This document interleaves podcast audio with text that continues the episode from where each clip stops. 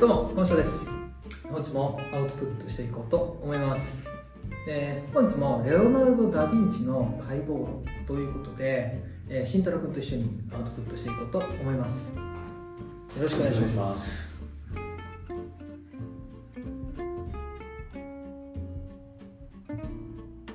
何ですかその でもかいえっとねス。どうしたんですその前回ね一応アナウンスしましたけどぱ解剖クイズということでやっぱクイズ僕取材するんでねやっぱり出題者としてはサングラス必要だなと。かタモリさんみたいな。サングラスしちゃって。ということでよろしくお願いします。はい。で今回ねレオナルド最後の回になります。回最後の回なんで思い切ってちょっとエンタメ要素をね取り入れてクイズにねさせていただきたいと思います。でここまでレオナルドのこう人生をね振り返ってきましたが、まあ、前回の動画ではレオナルドが行った解剖の研究のについてアウトプットをさせてもらいました。で、まあ、最後は解剖手法 A を主に、参考にさせていただいて、えークイズを出していこうと思いますので慎太郎君にクイズに答えていただきながらですね面白解剖学についてアウトプットをしていこうと思います。で先に断っておきますが現在に分かっている解剖学的事実ではないです。ちょっとあの変わった解釈というか。なんで今まで話してきた当時の世界観っていうのも関係してきますので。なんでその辺からちょっと推察していただいてもいいのかなと思います、なので事実がないんでえ純粋に想像していただくのがいいかなと思います。で骨格筋の解剖から問題出したかったんですけどあんまりにもこう正確に描写されていてあんまりね問題にならなかったんでまあ骨筋肉の問題っていうのはそんなには、まあ、3問しかないですけどね、ないです。で,、まあ、ですので今回はえー慎太郎君にね答えていただきますので意気込みをどうぞ。いやー、いいですか。全部正解しちゃいますよ。面白くないですよ、僕。もう普通に当てちゃいますから。ね。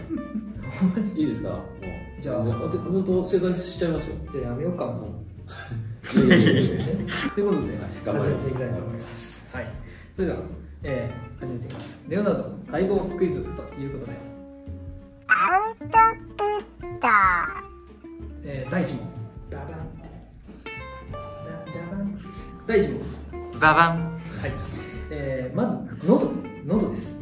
喉の解剖から問題を出していきます。えー、喉の解剖に関する仕様があります。えー、手法ですね。仕様がありますが、咽頭、口頭および気管、その呼吸、発声、嚥下の機能に関する研究をされていました。それらの構造に関して彼の理解は推論によるものに過ぎなかったんですがその中で甲状腺の役割についての記述があるんですが実際の機能とは異なった推論を行っています、えさてこの甲状腺の役割とはどのような役割だったのでしょうか。シンキ探し物は何ですか？見つけにくいものですか？カバンの中も机の中も探したけれど見つからないのにまだまだ探す気ですか？それより僕と踊りませんか？夢の中へ夢の中へ行ってみたいと思いませんか？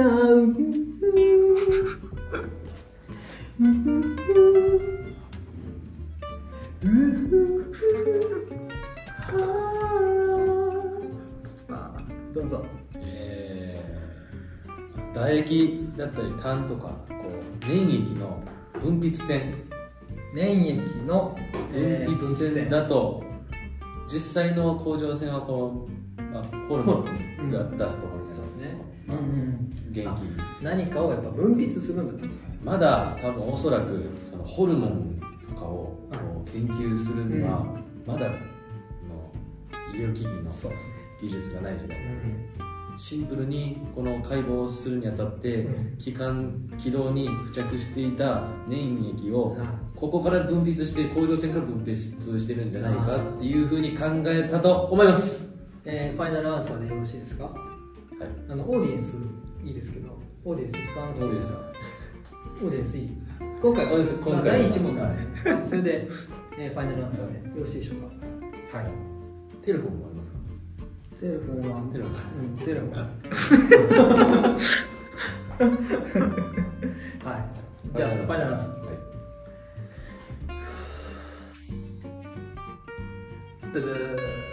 正解です。はい正解です。ここら辺ってあのほら器官があって甲状軟骨とかって舌骨がここら辺にあって甲状軟骨があって、ん。でこうまあ甲状腺が回ったりしてっていう構造じゃないですか、えっと筋肉ないでしょここ。こはい。こあの筋肉ないところを充填するために作られてるって書いてます。クッション。クッション。うん。レオナルド。レオナルド。レオナルド。僕の方が僕の方がそれっぽく考えてるってことはけど粘液を分泌してる場所とかうん。っていうことを、まあ、貯蔵してたりとか、うん。こう作ってる場所っていうところにはしっかりうん。多分。うん。あの分かってなかったのかな。自分なりの解釈があったんでしょうね。この鎖骨骨があるじゃないですか。はい。こいつとこの気管をの間を埋めるため骨に当たらんためみたいな感じでますまあけど大事な場所でクッションそれもちょっと考えたんですよね。うん。クッション、まあ今日の信用まあ、次当てますよね。はい。次当てます。はいわかりました。それでは第2問。ダダン。はい、レオナルドはなぜだかわからないけれど手指骨に心をとらわれていましたえ手指骨というといわゆる室外骨や、まあ、母子の中手骨縁板にこうポツポツってあるようなあ小さい骨ですよね。自小骨とかもちなみに手指骨なんですけど手指骨はその間にまあ腱を通したりしてるんで腱を過度な摩擦から保護する役割があります。また機能的にも重要で、えー、テコの、えー長さですね。テコの長さを長くすることで筋の作用を効果的にする役割があります。で、まあ、大体思想筋における室外骨っていうのは、えーまさにその役割ですよね、えー室外腱とつながっている。で手指骨の形成っていうのは、まあ、腱にかかる圧迫っていうのを、まあ、圧迫に対する機能的な適用であると、まあ、現在においては解釈できると思われます。でレオナルドは実際に手指骨ではない部分を、えー分離していけはいてはいけない部分を分離して描いています。手指骨手指骨ではない部分を分離させてここは手指骨だというふうに表現している部分があります。でちなみに後期には修正されているんですがその部分とは一体どこでしょう？ヒントいりますか？早いね。ヒントいる？ヒントまだ大丈夫です。シンキングタイム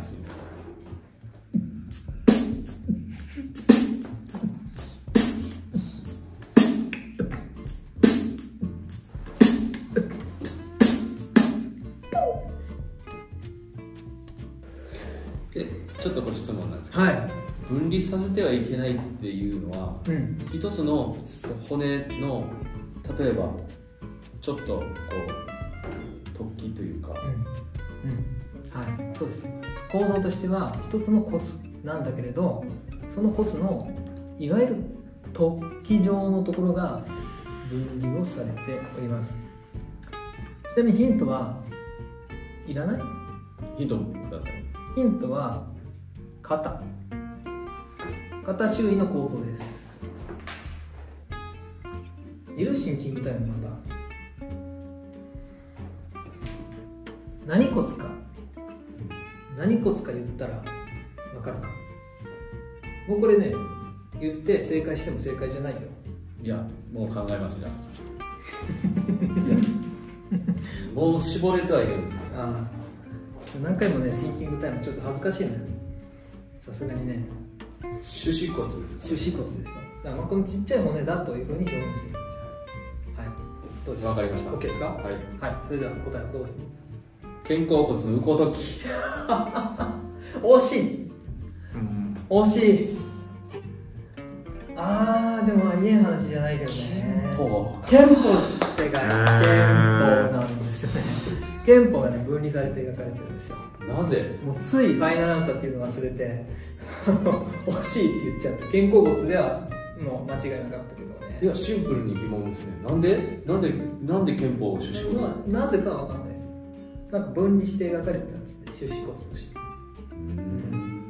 僕もなぜなぜかっていうところまでは書かれてなかったけど、なんかね構造としてはちょっとあの辺って憲法がこう肩甲骨からこういうふうに入って前憲法核があって前向くじゃないですか。骨として。こう向いていくでしょ、まあ、ここういうふうに向いていくんですね後ろから肩甲局から憲法が形成されて肩甲局があってこういうふうに前に向いていってここで鎖骨が横に真横にドッキングするような構造になってるじゃないですか。あの構造はちょっとややこしかったのかもしれないですよね。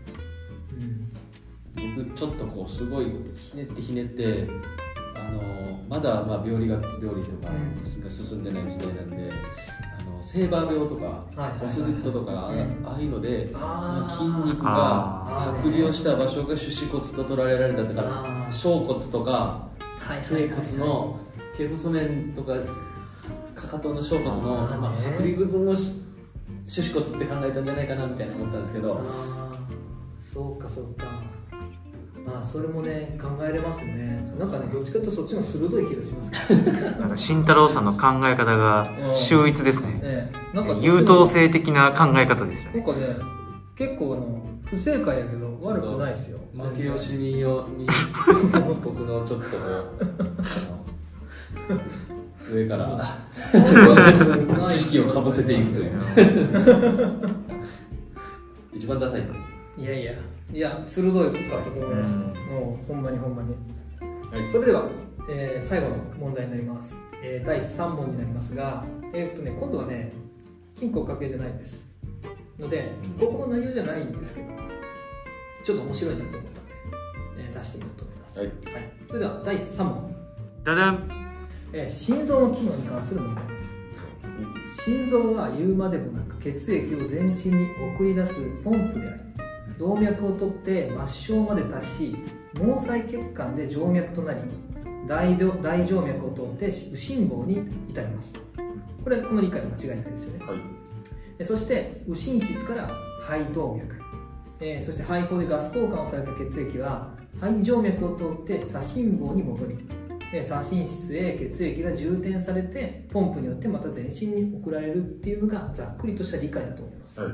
間違いないですね、はい、中世ヨーロッパにおいても心臓は、生命活動の源であると考えられていましたが当時は動脈と静脈が毛細血管でつながっているということは技術的に確認できなかった状況になります。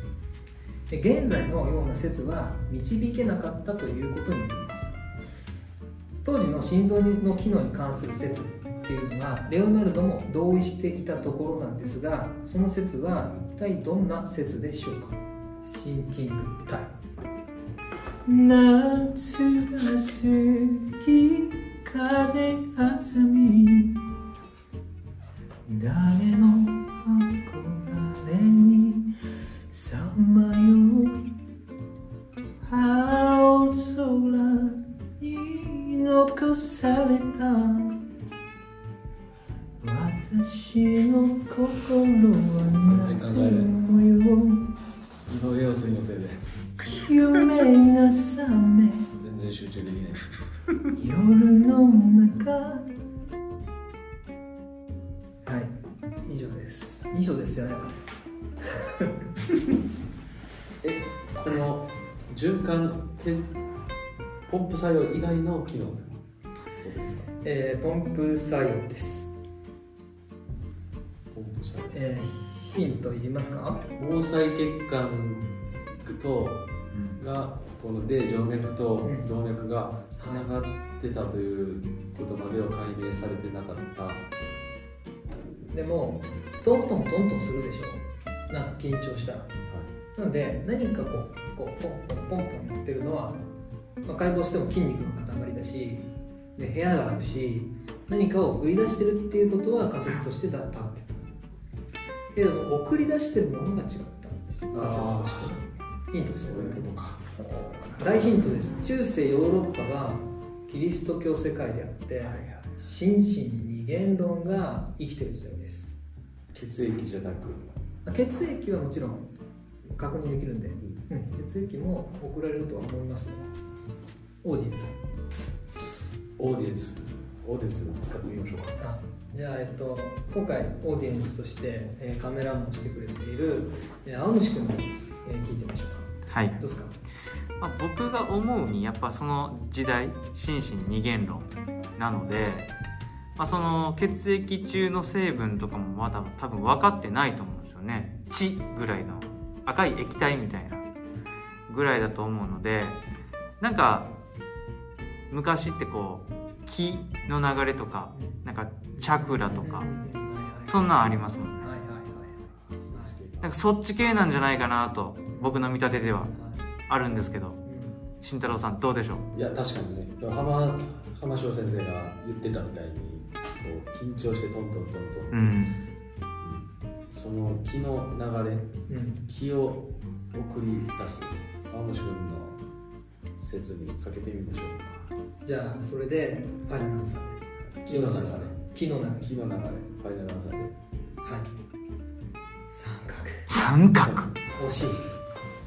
これは惜しいです。でもまあそういう意味合いです。はい正解なんですけどもえールネサンス期の説っていうのは一般的な説ですよ。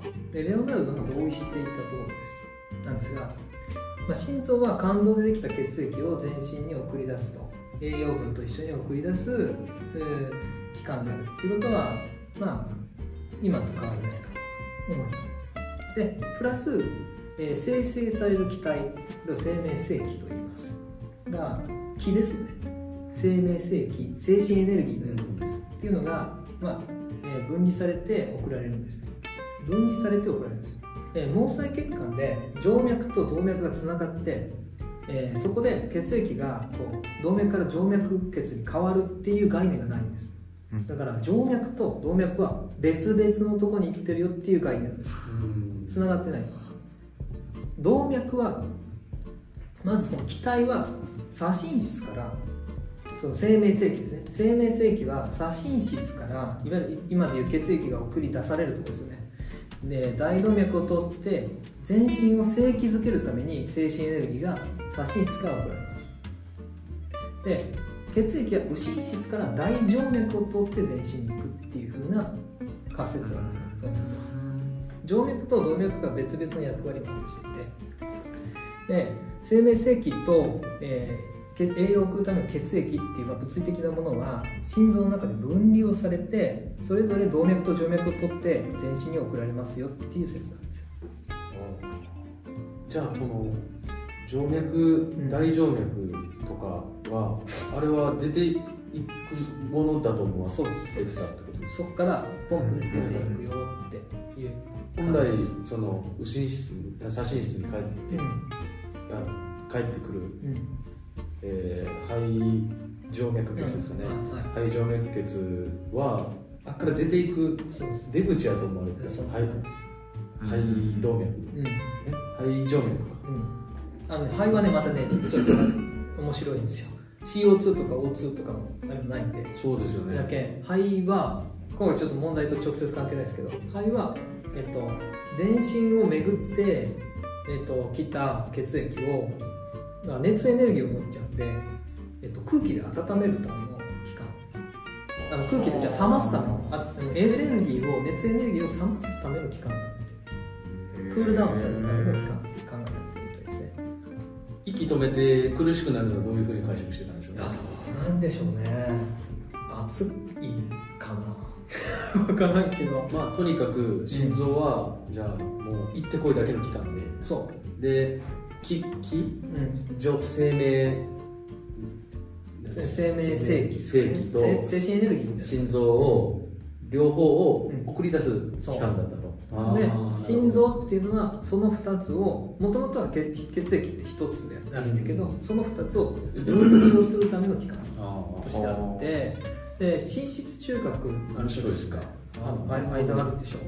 心室中核ってまあちっちゃい頃は卵栄孔っていう孔が入ってますけど肺循環使わないんでね。はい卵栄孔って塞がれるでしょ。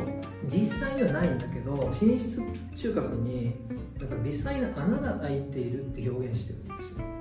当時の解剖学者は。で実際にはない。うん。でもないと辻褄が合わないんですよ。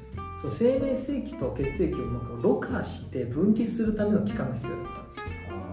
じゃないと精神エネルギーがどうやって全身を巡ってるか話ができない。わからない。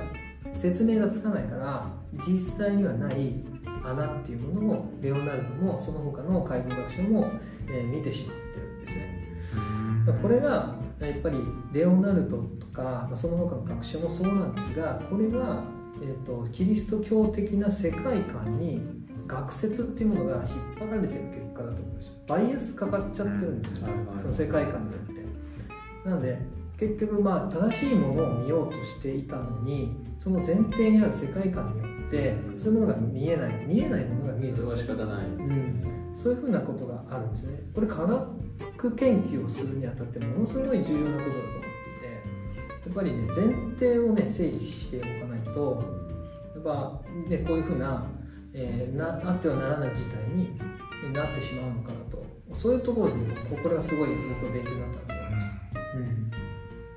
まあその時代らしいですよね。だからうん。やっぱりそういうちょっとスピリチュアルな部分。うん。は絶対こうどうしても切れないというか、う。ん。それが当たり前の世界だったんででレオナルドはそのやっぱ抵そういうの抵抗感とかわからないですけどそういうものを物理現象として説明しようとした結果がやっぱこういう解剖的な学説につながったというふうに思いますよね。まあこれが当たり前の世界神が作った世界。でそこがやっぱね面白い。歴史を学んでみると間違った学説からでもこういう学びがあるなというふうに思いますね。まあでもお見事ほとんど正解じゃないですか、うんうん。まあ木木木みたいな感じですね。いいありがとうござい感ます。じはい。オーディエンスありがとうございました。ありがとうございます。今日はね実はずっとあ言ってなかったけど青虫君が、えーカメラマンとしてい。てくれてますので、はい。あ最後の最後にちょっと話を振ってみれてよかったなと思います。では、えー以上で解剖クイズ、えー終了したいと思います。で僕一個も当てれなかったですえこう見え切った。え